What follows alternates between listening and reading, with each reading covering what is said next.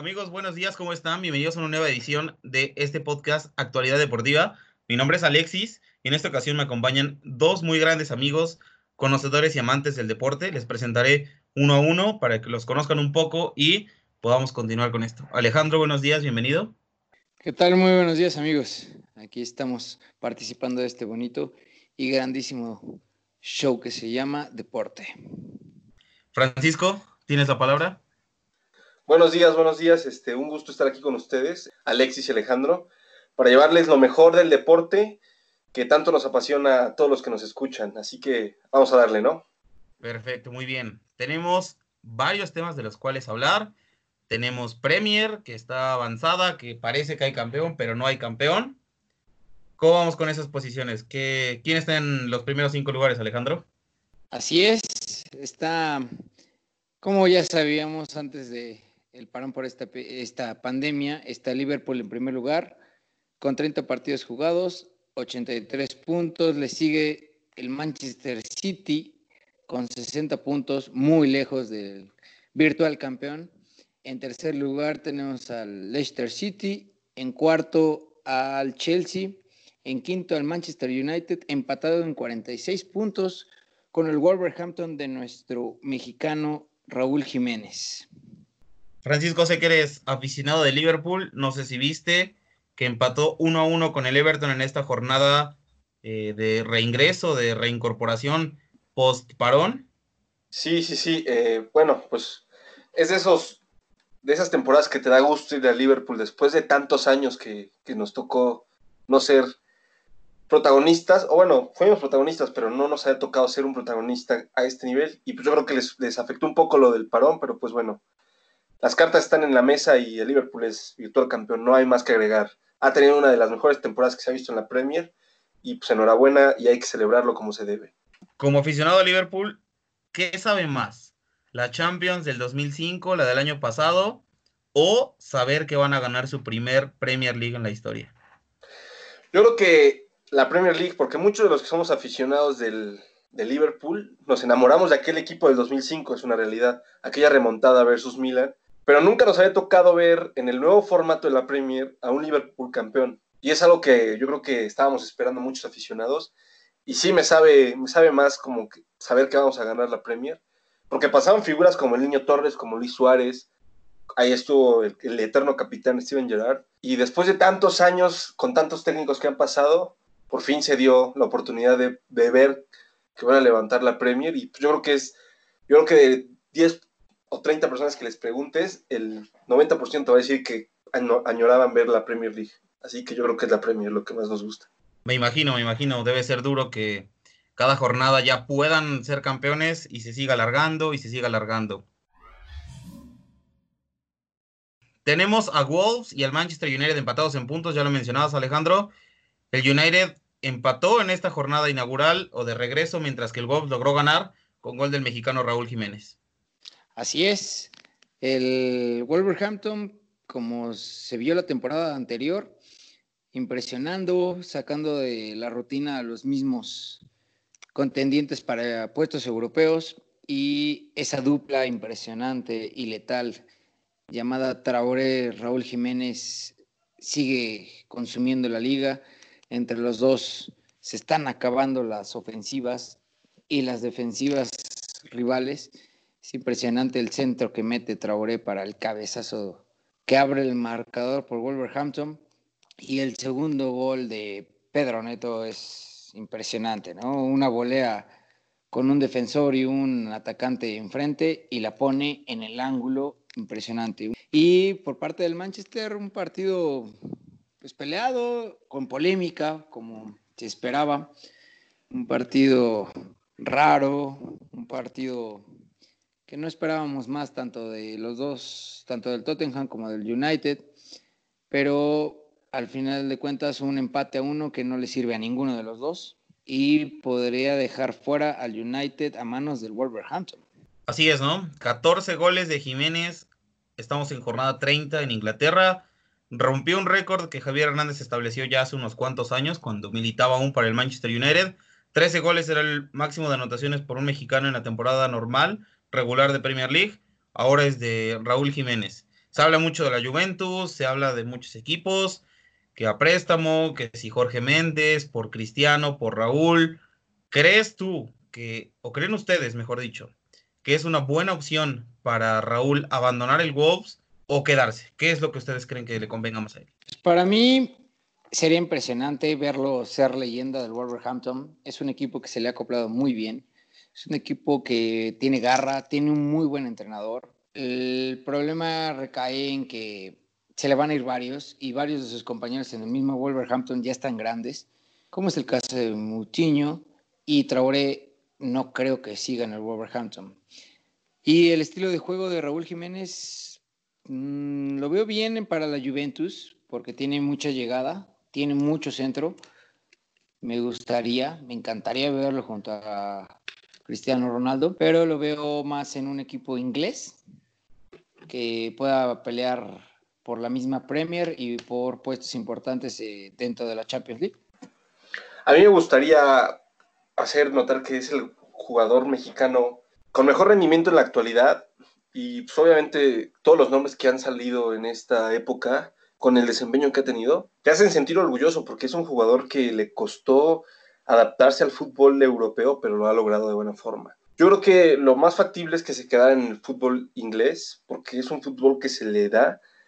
Lo hablamos cuando, cuando se hizo oficial el fichaje que llegó al Wolverhampton. Yo recuerdo que en la plática del grupo yo les dije, el fútbol inglés es totalmente hecho para el fútbol que maneja Raúl Jiménez y lo ha demostrado en cada temporada que ha jugado, que no son muchas, pero bueno, ahí está. No sé si le convenga salir del Wolverhampton y no sé si le convenga ir al Manchester United, aunque sería un reto bonito porque sería ir a hacer lo que, de, la, de las típicas comparaciones que siempre han habido entre el Chicharo y Jiménez, sería bueno a ver qué haría Jiménez en el equipo que ya hizo algo con el Chicharito. Entonces, me gustaría verlo ahí, pero creo que no debe de salir de Inglaterra. O sea, a mi parecer no debe ser Inglaterra porque ya sabe el fútbol y ya está probado y ya es una de las, tal vez no de las estrellas de la liga, pero ya es uno de los que ahí está entre los nombres barajeados de los mejores delanteros de la temporada, de este de la pasada. Entonces creo que argumentos tiene para ir a un equipo más grande, claro. Sí, sería complicado, ¿no? Llegar al Manchester United porque tampoco es el United al que llegó Javier Hernández en su momento. Aquel United venía de perder dos años atrás una Champions, y ese año en el que llegaría volvería a jugar la Champions, perdería de nuevo contra el Barcelona, pero no es ese United, ¿no? Estamos hablando de un United que va de mal en peor, que está en constante reestructuración, que no encuentra ni técnico, ni cuadro, ni nada por el estilo. Entonces, desde mi punto de vista, creo que se puede quedar. Por ahí tenemos el caso de Leicester City, tercer lugar actual de la Premier, que mantuvo algunas de sus figuras, otras inevitablemente eh, tuvieron que abandonar porque el dinero que hay en la Premier es muy difícil de negarte, ¿no? Por ahí está en el Chelsea en Golo Kanté, que tiene un contrato de 10 millones anuales, entonces... Ah, pero se quedó Jamie Bardi, por ejemplo, de delantero, fue la, estrella. a eso iba, Bardi es el actual líder de goleo de, la Premier League, y él se mantuvo en el Leicester, entonces por ahí a, Raúl Jiménez se le, se le pega este, esta actitud de amor o de pasión o mm, apego a la playera y tal vez se queda, ¿no?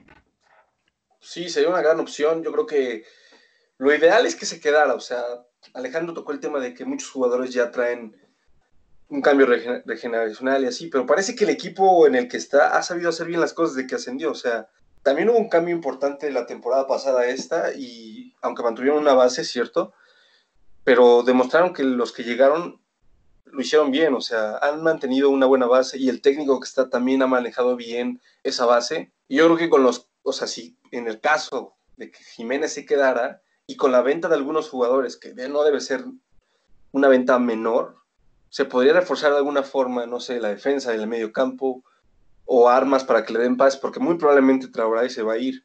Entonces, sí necesita alguien que le ponga balones. Es el chiste, o sea, yo creo que lo interesante aquí es qué decisión va a tomar para ver qué rendimiento va a seguir después de esto. Yo creo que Italia no es una liga que pueda ser difícil para él, pero yo creo que no para esa liga. Creo que Inglaterra es la ideal, la verdad. Bueno, eh, sorpresivo ver al Wolves ahí peleando. Les recuerdo eh, que el. Bueno, en Inglaterra clasifican los primeros cuatro a Champions, pero en este caso el City está atravesando por una sanción UEFA entonces no clasificaría a la siguiente edición de la Champions League, por lo cual dejaría que el quinto lugar clasifique, que es donde se encuentra actualmente empatado el Wolves con el United. Entonces hay que ver. Eso yo creo que también puede, puede cambiar demasiado, puede influir demasiado en la mentalidad o en la decisión de Raúl Jiménez, sabiendo que tendría Champions, que sería una vitrina para probarse más, para conseguir eh, mejores, mejores contratos, si quieres verlo. Es un trabajo y mejores contratos siempre significarán mejores oportunidades. El que sí no ve la luz desde hace muchos años, yo creo que hasta parece, estamos hablando de siglos anteriores, es el Arsenal, ¿no? El Arsenal ya no es un equipo competitivo, pasó de ser un equipo que peleaba la Premier, que tuvo aquella histórica liga sin derrota, a ser un equipo que está ahí en media tabla temporada tras temporada y, y no se ve que pueda levantarlo. Es correcto porque al parecer desde que el gran Arsène Wenger dejó al Arsenal, se perdieron la mística, empezaron a comprar jugadores probados, pero que ya no rinden en el mismo Arsenal. El día de ayer pierde 2 a 1 en un partido impresionante que tuvo todas las posibilidades para ganarla, tuvo mucha llegada, tuvo posición de balón. Y no se le da, simplemente no se le da al Arsenal, no, no hay un juego de conjunto, no hay una posición clara en el campo.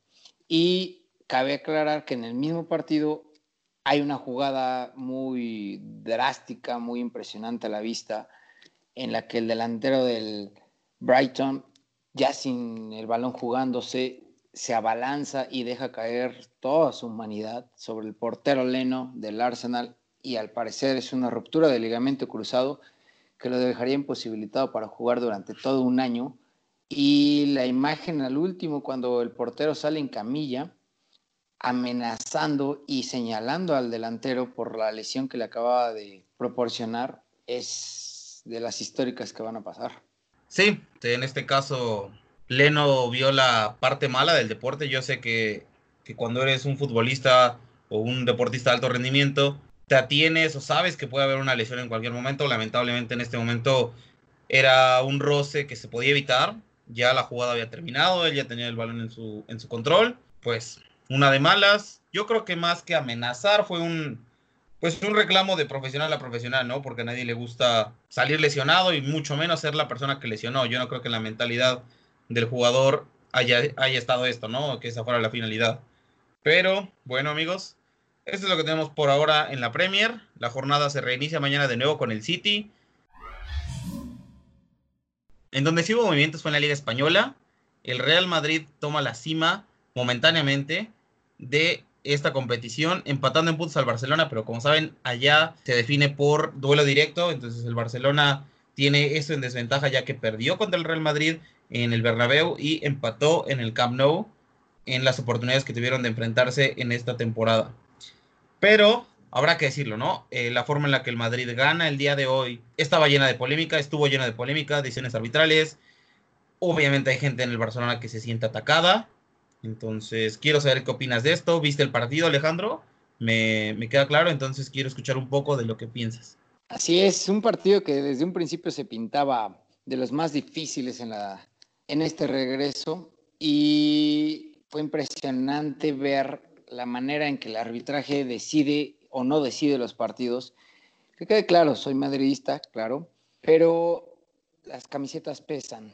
Las camisetas pesan y en el bar, en la cancha, siempre va a marcar el, color, ¿no? Es un partido bien jugado, con un planteamiento muy extraño desde, desde el inicio por parte de Zidane, mandando a la banca Hazard, poniendo a James después de meses que no había jugado con el Real Madrid, mandando a la banca también al mismo Modric, balón de oro en su momento, poniendo a Valverde, regresando a Marcelo por la lateral. Un planteamiento interesante que no disgustó en su funcionamiento, pero el recambio es interesante. Un buen partido lleno de polémica, así es, pero no, no nos sorprende porque partido del Barcelona, partido del Madrid, hay polémica. Son los dos equipos más grandes del mundo futbolístico en el mundo. Sí, evidentemente cada partido hay, hay polémica tratándose de estos dos equipos. Recientemente en el partido previo a esta jornada del Barcelona hubo una jugada por ahí de Messi en el que eh, hace muy bien las cosas, pero al final se deja caer un piscinazo que se termina marcando como penal, ¿no, Francisco? ¿Tú qué opinas? Sí, sí, me parece que el argumento que, estamos escuchando de Ale es, es, válido, por supuesto. Es realmente notorio que las playeras pesan en, el fútbol, pero me parece que, que, se mancha un deporte que no debería ser manchado ya de esa forma. Deberíamos de, dejar las especulaciones de que el equipo grande tiene el favoritismo de los árbitros y demás, porque se ve mal, ¿no? O sea, yo creo que Barcelona y Real Madrid, pase lo que pase, siempre si hay una duda, se va a marcar a favor de, ellos. Y creo que eso afecta mucho el rendimiento de otros equipos, porque yo creo que la Real Sociedad sí se ha de haber sentido atacada, robada, y no es para menos. Tal vez la polémica del penal, ahí la dejamos, pero el gol, el gol creo que, que le quitan a la Real Sociedad, no encuentro, por más que veo, no encuentro una falla, no encuentro algo. Y en el otro tema del Barcelona, pues también, ¿no? O sea, se ve igual que en el partido contra el Madrid y se ve el favoritismo de, querer poner el espectáculo a la liga, que, no está mal, claramente. Pero eso tendría que ser por parte de los jugadores, no por parte de la liga para poder jalar más dinero y demás. Yo creo que el fútbol es un deporte que, que es apasionante y demás, y debería dejarlo así y no meter temas bajo la mesa, por así decirlo, ¿no? Yo creo que los equipos tienen, y más el Real Madrid y el Barcelona, con qué defender y dar argumentos para pelear una liga y no a través de un árbitro o a través de, del carpetazo bajo, bajo esas circunstancias. Yo creo que hoy queda claro que el fútbol se sigue viendo manchado en ese aspecto y a veces es triste porque como aficionados no nos gusta ver eso y creo que, creo que equipos como Barcelona y Real Madrid, por más que yo soy aficionado al Barcelona, eh, le hacen mucho daño a este deporte con tanto favoritismo. Es mi opinión, yo no sé si, si estoy juzgando mal a los equipos y demás, pero creo que es notorio lo que hemos visto en el partido del Barcelona y el partido del Madrid, ¿no? tocaste un tema importante, ¿no? Eh, acá, pues, el equipo que se encuentra al otro lado, en este caso la Real Sociedad, evidentemente se siente atacado, se siente agredido, se ve perjudicado porque, a ver, estamos hablando de equipos que están peleando algo. En el caso en particular de la Real Sociedad, está peleando Europa y una derrota contra el Real Madrid beneficia a sus, a sus contrincantes, que por ejemplo el Sevilla jugó contra, contra el Barcelona y logró sacarle el empate. Mismo caso el Barcelona recientemente del partido que hablábamos, fue contra el Leganés. Le, gana 2-0 con ese penal. Evidentemente pudo haber ganado 1-0, pero pudo haber cambiado también la forma de plantear el partido y el Leganés se está jugando el descenso. Pueden resultar eh, en ese punto de empate que pudo haber rescatado, puede resultar el punto que decida que al final de la temporada descienda, ¿no? Entonces creo que los intereses que se velan son los de los equipos grandes, pero no, no te percatas de que estás lastimando a los equipos más pequeños, o a los equipos con recursos más limitados. En otros temas, el Atlético de Madrid repuntó, ¿eh? De hace dos jornadas estaba por ahí del quinto, sexto lugar y se pone tercero, aprovechando los dos empates consecutivos del Sevilla en Liga.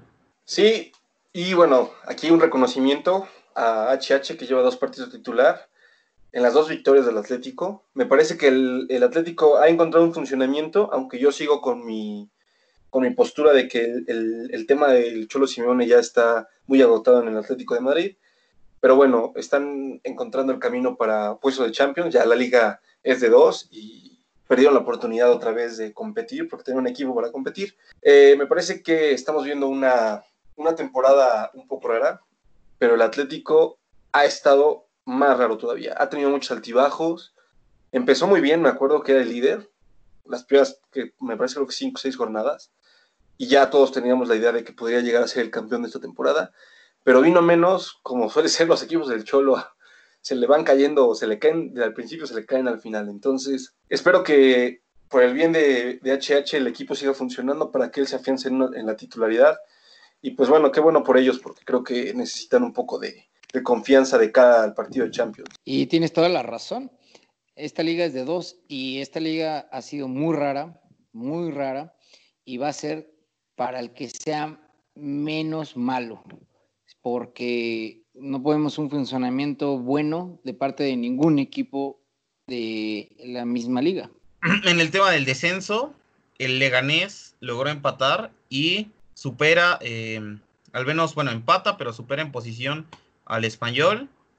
Trabajo de Javier Aguirre, el, el director técnico mexicano, que trata de salvar el equipo, que está complicado, pero a ver, está a dos puntos del, de la posición que tiene encima, que es el Mallorca, lugar 18. Y ya para salir de puestos de descenso, está a 5 de Leibar, que no está atravesando su, su, mejor etapa, que está teniendo malos resultados. Entonces, les repito, por ahí ese punto que pudo haber rescatado contra el Barcelona le significaría a Javier Aguirre salvar a su Leganés. Sí, me parece que, que, ha hecho un buen trabajo Javier Aguirre desde que tomó las riendas del equipo, porque era un equipo moribundo, realmente un equipo con poco y nada que ofrecer en la, en la temporada, pero bueno, conocemos lo que es Javier Aguirre, ¿no? Un, un entrenador con mucha garra, un, un, entrenador motivador, de esos que, pues ya sabemos mucho de la historia que ha pasado con México, que nos ha salvado dos veces de hacer el oso en el hexagonal y demás. Eh, me parece cierto también mencionar que el equipo de Araujo, el Celta de Vigo goleó y respiró muchísimo porque esa victoria lo alejó más del descenso, porque también están en problemas, digo, no al nivel de Javier Aguirre, pero creo que van bien. Yo creo que Javier Aguirre, si le sigue metiendo ese, ese, ese corazón, esa garra a cada jugador, pueden, pueden salvarse Así es, fue un partido de seis puntos, de los llamados seis puntos, ¿no? Contra un Mallorca que está ahí peleando, ahí muy cerca, cualquiera de los dos se puede ir. Un Mallorca que ha dado buenos partidos, un partido muy complicado por, obvi eh, por obvias razones, un partido de descenso en su totalidad. Y como lo vimos y como bien lo mencionas, el Vasco es un animador más, ¿no? Lo vimos en su expulsión última hace unos días, que hizo la de Chava Reyes, ¿no? Chava, bueno, Chava Reyes aventaba el balón a la cancha. Lo que hizo el Vasco fue imitar el sonido de, del silbato del árbitro central. Entonces, es interesante, anima, está... Hay buenas mañas, ¿no? Y para todo hay mañas. Así es que Esperemos, esperemos que se salve, no, no está tan lejos, su equipo juega bien, su equipo juega con garra. Sí, también tuvo que afrontar a, a principios de año la salida de uno de sus jugadores más talentosos con rumbo al Barcelona. Entonces, ojalá, ojalá lo logre Javier Aguirre. Y los que no ven la luz, los que no encuentran cómo, son los mexicanos del Betis, ¿no? Siguen teniendo malos resultados. Acá los periódicos están llenos de Laines titular y Laines juega y, y, y Laines y Laines, pero el Betis no avanza, el Betis está perdiendo puntos, está rezagando y digo, nada más por poner un ejemplo, está solamente a ocho puntos del descenso, que, que no son nada, ¿eh? Así es, es, es interesante. el Betis no estuvo mal, no estuvo jugando mal al principio de temporada, estuvo llegando a puestos de Europa, puestos de Champions, ahí estuvo peleando con el Atlético de Madrid, pero se le fue cayendo y de hecho, pues le costó el puesto, ¿no? Le costó el puesto a Rubí, le costó muchas cosas que ahora lo tienen, como bien dices, no tan lejos, sí un poco más aligerado, pero sí cerca del descenso. Fue impresionante ver a Laines otra vez de titular y después de tantas críticas, después de tantas cosas, al parecer y en mi perspectiva fue el mejor de la cancha en ese partido, que también es difícil ver como el Betis no juega nada, no juega nada. Es ver un guardado rompiéndose el cuerpo y alma ahí dentro, un Guido Rodríguez que no se, no se acopla a la liga, mm, nos lo cambiaron, nos cambiaron al Guido Rodríguez que les mandamos y ahora pues es Laines el que está moviendo los hilos por allá, al parecer Joaquín ya está grande y está viejo y le costó el puesto a Rubí, así es. Sí, sí, sí. Eh, yo siempre seré pro guardado, uno de mis grandes ídolos de la infancia. Y sí, creo que es el único de los pocos que se han salvado en esta temporada. Creo que lo han logrado bien. Ya el tema de Laines, pues sí, como dice nuestro querido Alexis, mucha portada en México. No ha jugado mal, pero tendría que empezar a, a, demostrarlo con asistencias o con goles. Me parece que es el momento ideal de meterse de lleno en el equipo para una titularidad. Bien lo dices. Si Laines no aprovecha esta oportunidad de cambio de técnico, no creo que le queden demasiadas oportunidades, al menos en el Betis, para probar su fútbol, porque es un jugador joven. Tal vez yo no le pido goles o yo no le pido asistencias, pero mínimo le pides que desequilibre, que se vea que se está matando en el campo. Eso es lo mínimo que le pides a un jugador como, como Diego Laines.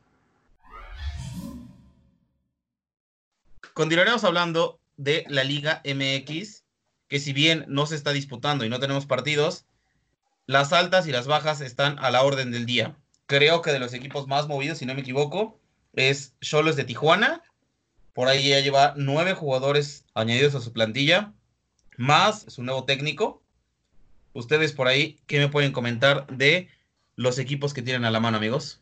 Por mi parte, desde mi información, el Club América tiene la baja, una baja que pues ya se, ya se venía platicando, ya se venía sabiendo, por muchos problemas físicos que terminaron en problemas médicos graves que le pudieron haber causado la muerte de Nico Castillo, un problema de, de pierna que resultó un poco más grave y no lo va a registrar el Club América, entonces el Club América está buscando un centro delantero nuevo entre los nombres que se están barajeando en Cuapa está el del español Álvaro Vadillo, de 25 años, que pertenece al Granada, que tiene siete goles en el último año. No es, digamos, el portentoso ni el gran fichaje, pero podría resultar por su edad. Y se está hablando de Sergio Valdés, un paraguayo muy joven que le pertenece al Real Madrid, que ahorita está a préstamo con Cerro Porteño. Su carta está en 800 mil euros nada más, pero el Real Madrid parece que no lo quiere soltar. Ya debutó con el Real Madrid, ya lo tiene el Real Madrid en su, en su lista de jugadores.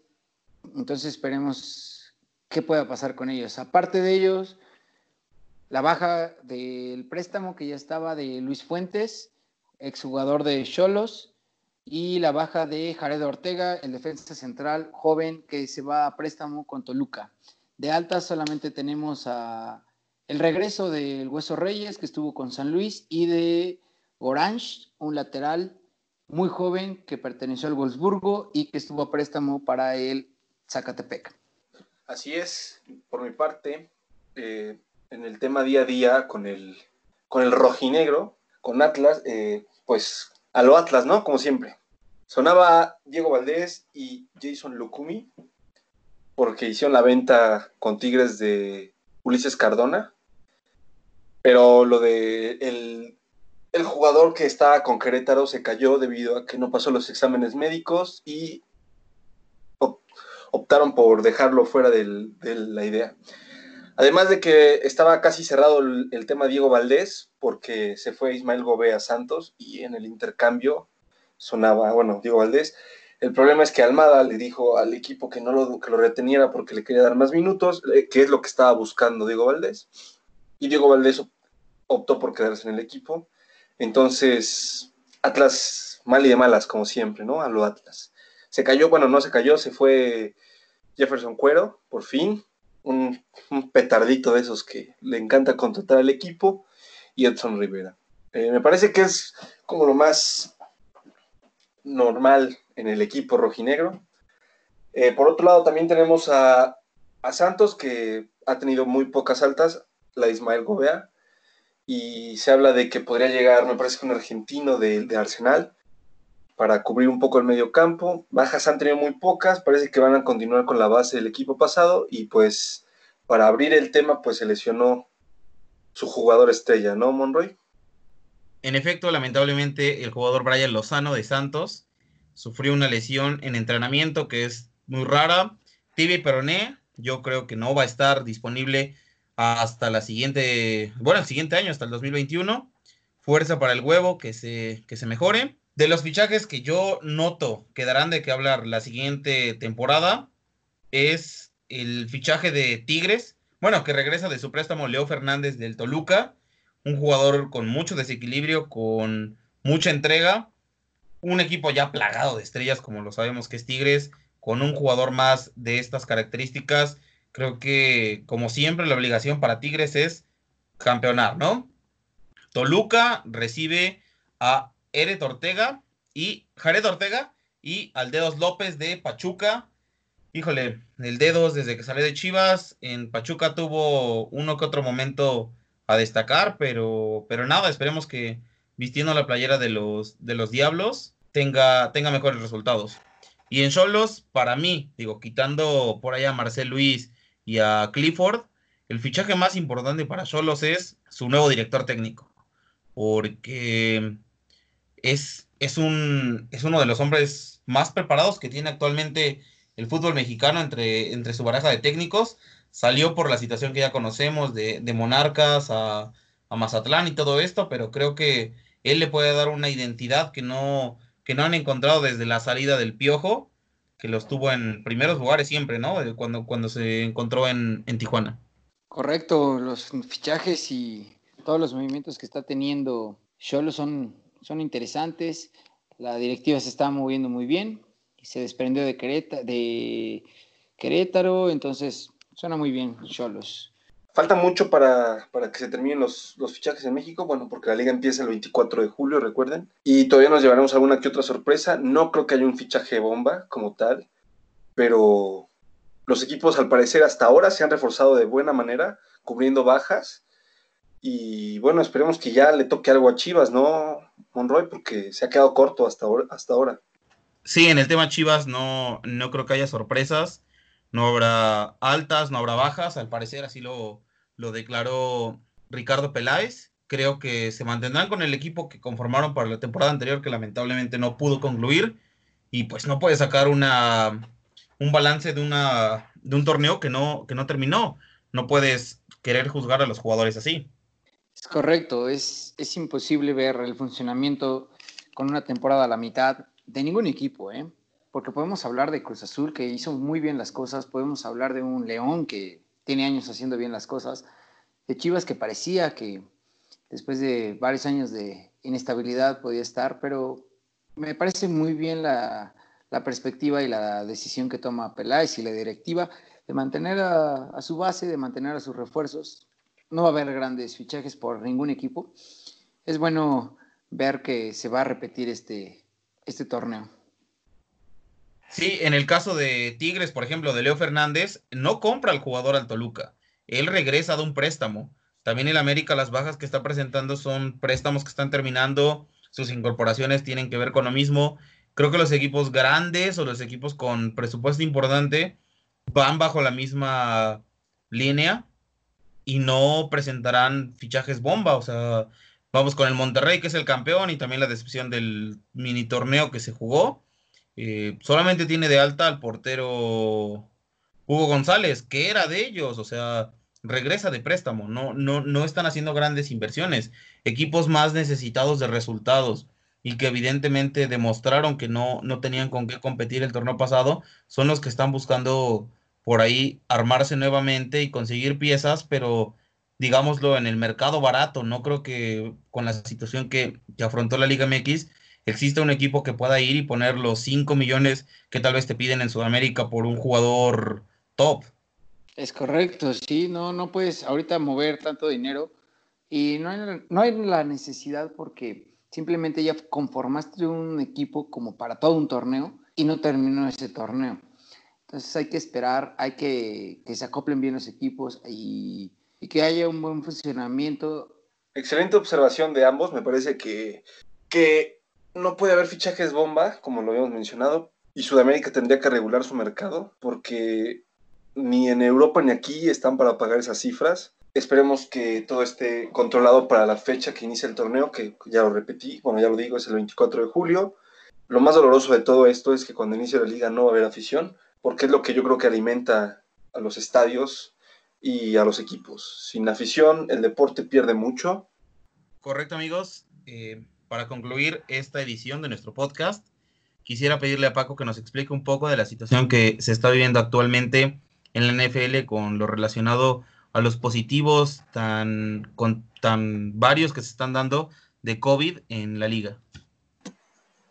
Muchas gracias, eh, Monroy. Eh, Es triste para un aficionado, creo que aquí todos somos aficionados de esta liga, pero se tambalea la idea de que la NFL en agosto, digo, en septiembre empiece, bueno, en agosto, porque la, pretemporada empieza en agosto. Ya nos perdimos los mini camps de los rookies y esta semana se dieron a conocer varios equipos que tuvieron positivos en COVID, entre ellos varios de Texas. Solo dijeron el nombre de Ezequiel Elliott porque es el jugador como estrella de, del lugar.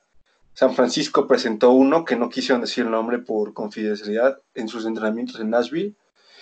En los Buccaneers también dieron un positivo. Y un caso más difícil o más espeluznante es el del equipo de LSU, que tienen un brote como epidemia literal en, en el equipo, en el núcleo de varios jugadores enfermos.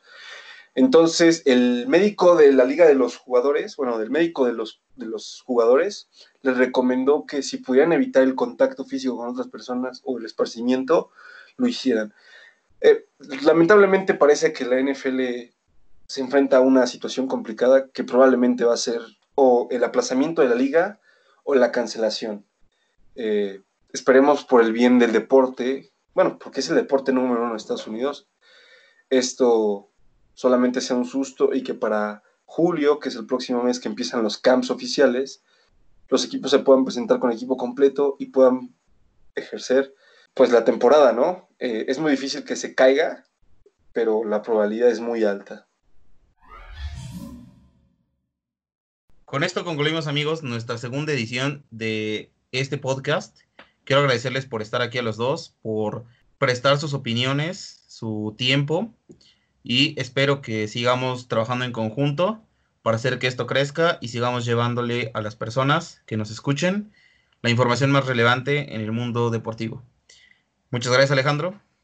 A ti muchísimas gracias y aquí estaremos pendientes e, e informando de todo lo que suceda en, en esto que nos apasiona, que es el deporte. Paco también, muchas gracias. No, muchas gracias a ustedes amigos, eh, la verdad es que es un placer poder participar en este podcast con ustedes. Ya teníamos rato de querer intentarlo y pues este, espero que a los que lo escuchen les guste. Próximamente estaremos eh, en las redes sociales. Sí, información un poco más al instante. Ya estaremos comentándoles eso en el futuro, pero muchas gracias a todos y nos vemos en siguientes ediciones. Hasta luego.